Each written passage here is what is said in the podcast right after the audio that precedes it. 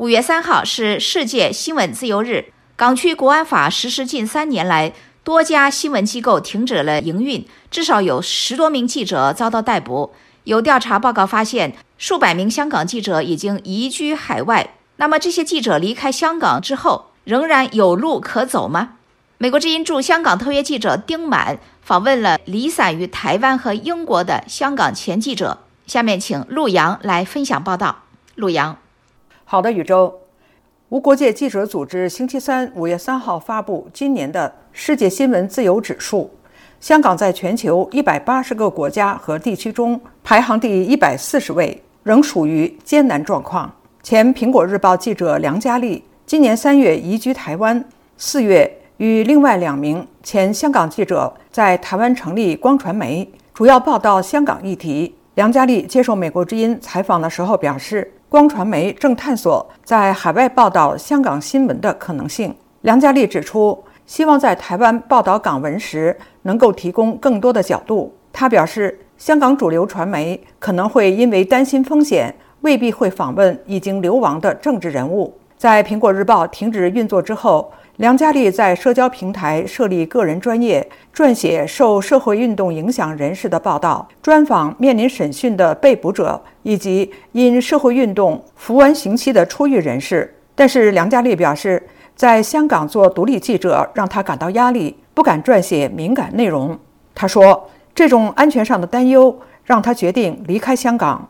一位目前居住在英国的港人中文媒体《棱角》的记者，因香港的政治环境，三年前移居到英国。他接受美国之音采访的时候表示，在海外做港文会遇上很多限制。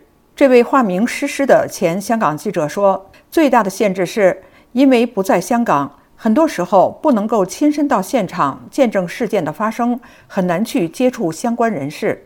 对于在海外报道香港新闻时，会否仍然担心人身安全而自我审查？他坦言，在报道的同时，也要保护自己的身份。海外香港传媒专业人员协会（简称传协）董事之一、前香港有线电视财经台台长严宝刚接受美国之音采访的时候表示：“呢，目前政治压力以及港版国安法对新闻工作有很大的影响。传协上个月发布流散海外香港记者调查报告。”估计有数百名前香港记者已经移居海外。严宝刚说，调查报告发现，六成半的受访离港记者已经转行。他表示，离港记者即使在海外，仍然担忧自身安全。严宝刚说，这些记者明白，香港警方以及国安仍会留意海外港人的留言以及表态，会有全天候的监察，所以出于安全考虑，会减少表达对社会事务的关注。这也是一个出于安全的考虑。一周，好，谢谢陆阳分享美国之音驻香港特约记者丁满的报道。世界新闻自由日，香港记者在政治压力下离开，在海外继续聚焦香港。